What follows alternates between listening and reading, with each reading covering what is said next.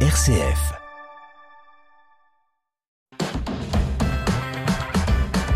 RCF. Vitamine C. Christopher Fausten.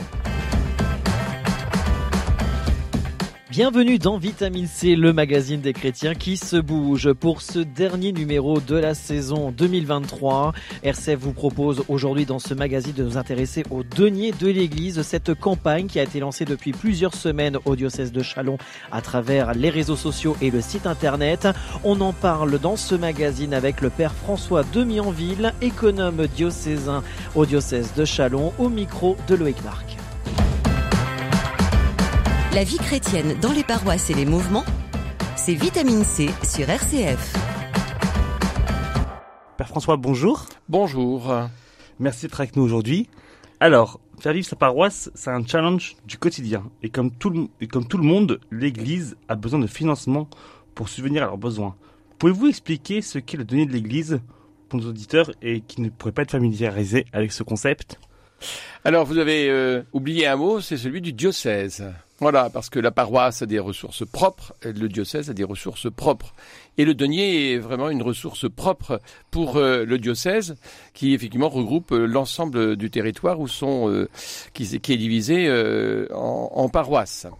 Et donc il y a des caisses pour les paroisses et des caisses pour le denier. Du coup, quel est le sens denier et comment est-ce qu'il impacte notre diocèse, à nous Alors, le denier, c'est la ressource essentielle pour euh, financer euh, à la fois les traitements des prêtres et des religieuses et les salaires des laïcs qui sont euh, salariés du diocèse. C'est affecté essentiellement et uniquement à ça. Et il ne faut pas le confondre avec la quête du dimanche. Non, alors la quête du dimanche n'a rien à voir avec tout ça, puisque la quête du dimanche reste en grande partie sur la paroisse, et après ça, il y a un reversement d'une partie de cette quête au diocèse, mais qui affecte ses ressources pour, par exemple, financer des travaux, financer euh, différentes actions euh, dans, dans, dans l'ensemble du diocèse et, sur les, et aussi après ça sur les paroisses. Aujourd'hui, quel est l'objectif du denier et comment les fonds sont utilisés très concrètement? Alors, comme je le disais tout à l'heure, les fonds sont exclusivement utilisés pour payer les salaires des personnes qui sont salariées dans le diocèse de Chalon, comme dans tous les diocèses de France, et euh, le traitement des prêtres et des religieuses. Maintenant, si on revient un petit peu sur l'historique du denier, comment est-ce que il a, son usage a évolué au fil des ans? Est-ce que voyez-vous, depuis que vous êtes prêtre, des évolutions dans la, le mode de paiement, dans la façon de donner? Comment Alors, il est perçu auprès des paroissiens? La première évolution, c'est qu'il baisse. Et il baisse d'une façon drastique. C'est pour ça qu'il faut vraiment qu'on réagisse. Euh, donc ça, c'est la première évolution. C'est une évolution très négative. Il y a différentes raisons. On pourrait revenir sur toutes ces raisons. Euh, je pense que nous n'avons pas le temps aujourd'hui euh, pour euh, expliquer exactement les choses. Mais voilà, première évolution, il baisse et d'une façon terrible, puisque les personnes qui donnent, bah, souvent sont les personnes âgées qui, qui décèdent. Et puis les jeunes ne donnent pas, ou donnent peu, ou donnent occasionnellement. Alors ça s'est appelé pendant un temps le denier euh, du culte.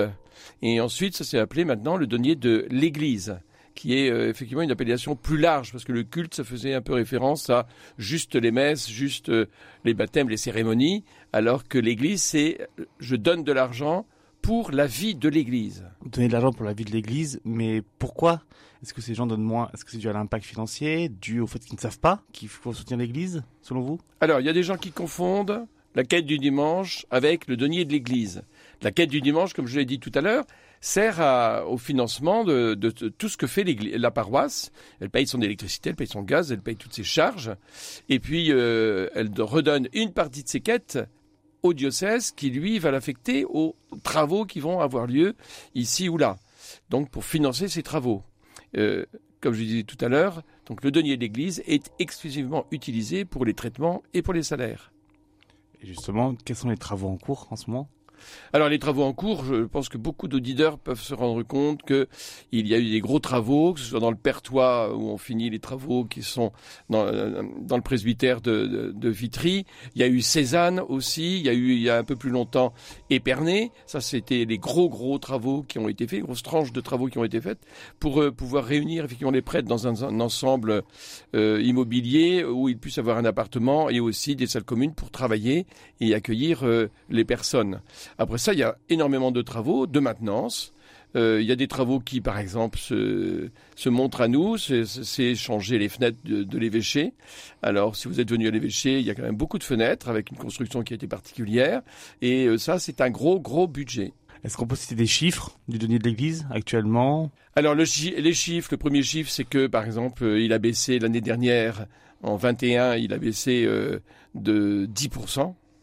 Cette année, on a encore un gros retard sur euh, le retard où il y avait déjà 10% de moins.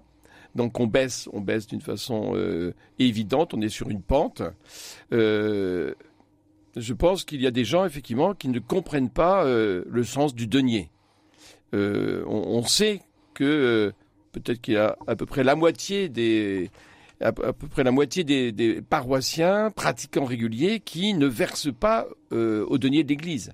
Donc euh, il faut, euh, que les gens prennent conscience que c'est leur Église et qu'il faut qu'ils donnent à leur Église eh bien, les moyens de pouvoir euh, vivre et annoncer eh bien, la bonne nouvelle de l'Évangile, parce qu'on parle d'argent, d'argent, d'argent, mais c'est avant tout pour être serviteur de l'Évangile. on, on comprend bien dans cette question que nous avons besoin d'argent, mais du coup, si on est dans une pente descendante, comment faites-vous pour payer les salaires, les traitements Alors, évidemment, il y a un déficit. Le déficit est, abyssal puisqu'on a eu un, un denier à peu près de 980 000 euros et la charge salariale et des traitements est d'à peu près euh, 1 650 000 euh, euros.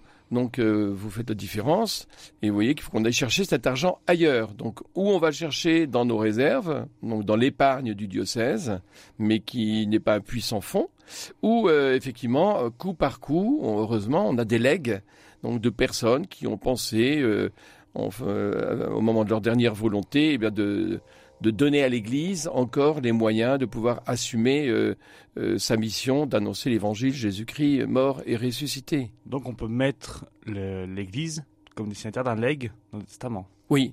On peut effectivement, par exemple, dire que l'Église euh, est son légataire universel, euh, et même si on veut que ensuite euh, l'Église légataire universel remette des legs particuliers à des personnes de sa famille, par exemple, euh, ça peut se faire, sans, et donc sans déposséder, par exemple, des neveux ou, ou des nièces. Et d'un point de vue fiscal, j'en appelle le juriste qui est en vous. Oui. Euh, comment est-ce que l'église assure une transparence du denier? Est-ce qu'il y a des contrôles qui sont faits pour s'assurer que les Alors, il y a l'argent des, oui, alors il y a des contrôles qui sont, qui sont importants, puisque vous savez que depuis la loi d'août 21, il y a eu donc euh, cette possibilité d'avoir plus de financement euh, pour toutes les religions qui sont en France. Euh, la contrepartie, c'est qu'on doit déclarer au fisc euh, tous les dons qui nous sont faits et même spécifier ceux qui viennent de l'étranger. Donc euh, il y a une transparence totale euh, et, la personne qui encaisse les dons n'est pas la personne qui paye. Donc euh, euh, là aussi, il y a une transparence totale puisque la personne qui encaisse ne peut rien dépenser. Elle, ne peut faire qu'enregistrer tous les dons qui sont faits. Et puis aujourd'hui, on est visé par les- euh, le commissaire aux comptes. Il y a un conseil d'administration euh, de l'association diocésaine. Il y a aussi une assemblée générale qui, euh, qui, qui vote. Donc tous les comptes sont consultables aussi à l'évêché. Euh, toute personne a le droit de, de venir et de consulter euh, eh bien, les comptes de l'évêché. Donc il y a une transparence euh, totale. Merci Père François. Si on élargit un peu votre spectre de Oui. travail, vous êtes donc économe du Cézanne et également vicaire général en charge de la curie. Pouvez-vous nous dire un petit peu quel est votre rôle au quotidien dans l'évêché Alors, vicaire général, donc je le rappelle, je suis vicaire général avec le père Denis Véju, où nous avons effectivement des, euh, des, des missions données par l'évêque euh, qui sont un petit peu différentes, euh, même si les frontières ne sont pas euh, imperméables. Euh, le père Denis Véju est plus euh, sur la pastorale, et moi je suis plus sur euh, l'organisation de la vie du, de l'évêché, donc la gestion du personnel, l'organisation du travail. Cette semaine, nous avons eu une réunion de l'ensemble du personnel et puis qui s'élargit après ça avec aussi euh, la question de l'ambiance dans, la- dans, l'évêché, et notamment par exemple la préparation du, déjeuner de Noël, où chacun apportera un plat, où on partagera ça, et où ça donne effectivement euh, voilà, une, vie... euh, pas communautaire, mais quand même une vie d'une communauté qui vient travailler tous les jours ici au service bah, de tous les chrétiens du diocèse et, de l'Église. Ça doit vous changer de, vo- de- de votre rôle de prêtre en paroisse? C'est un nouveau métier. Euh, les rythmes, le rythme est différent, les interlocuteurs sont complètement différents. quand on est prêtre en paroisse ou curé, on travaille avec des avec des bénévoles qu'on voudrait appeler serviteurs. Et puis ici, je travaille essentiellement avec des avec des salariés alors, euh, si avec les bénévoles, faut effectivement être sans cesse euh, quand même euh, reconnaissant du temps qu'ils accordent. Euh, N'en reste pas moins que le, rapport avec les salariés est différent parce que on leur dit merci aussi de leur présence et de leur gentillesse et de leur efficacité, mais en même temps, il y a aussi des lois sociales qui régissent les obligations et les devoirs des uns et des autres. Mais pour ma part, le travail à l'évêché est quand même euh, vraiment très agréable, puisque l'ambiance y est, euh, y est vraiment très agréable. Pour ceux qui ne le sauraient pas, combien de personnes travaillent à l'évêché Alors, on peut dire qu'il y a à peu près une quinzaine de, une quinzaine de personnes qui travaillent à l'évêché. Donc, c'est aussi bien euh, Patrick Michel qui euh, lui est pas tellement à l'évêché mais qui va sur les paroisses, qui va euh, dans les doyennés, qui va un peu partout. c'est celui qui a une grosse caisse à outils, une grosse voiture avec beaucoup d'outils et qui fait plein de travaux et même des gros travaux ici ou là. Et puis après ça il y a tout le service temporel, la comptabilité, l'immobilier, les ressources. Il y a effectivement aussi le Cédicom, il y a l'accueil, il y a la chancellerie, il y a aussi bah, Véronique qui travaille avec avec notre évêque. Euh, voilà, donc euh, on se retrouve aussi au café notamment et surtout le jeudi, à la pause du jeudi, au repas du jeudi, où normalement on essaye d'être un peu plus présent pour euh, effectivement mieux se connaître les uns les autres. Merci Père François. Chers auditeurs, vous aurez compris, chacun de nous a un pouvoir de contribuer à l'Église, à son aide et lui permettre de vivre une belle fraternité. Donc pour ça, notre pouvoir, c'est de soutenir notre Église. Donc directement sur le site Église de Chalon ou via les enveloppes deniers de l'Église disponibles dans vos paroisses. C'est à vous qui appartient à ce rôle de soutenir votre Église. Merci Père François. Vitamine C, l'actualité des chrétiens et les chrétiens qui font l'actualité. Avant de clôturer ce euh, magazine, un point sur l'agenda du diocèse. L'église Notre-Dame de Saint-Dizier est ouverte depuis le 2 décembre et jusqu'au 30 décembre de 15h à 19h tous les jours sauf le lundi avec les chalets, marché Notre-Dame et buvette du curé euh, qui ont fait leur retour les mercredis, samedis et dimanches de 15h à 19h. Dans l'église, vous trouverez une exposition sur l'encyclique Laudato aussi ainsi qu'un dialogue entre des extraits de l'encyclique du pape François illustrés de photos de Yann Arthus Bertrand. De plus, plus, euh, concert de Noël avec louange avec euh, Priscille Abamako euh, Ngoli ce samedi 23 décembre à 14h30.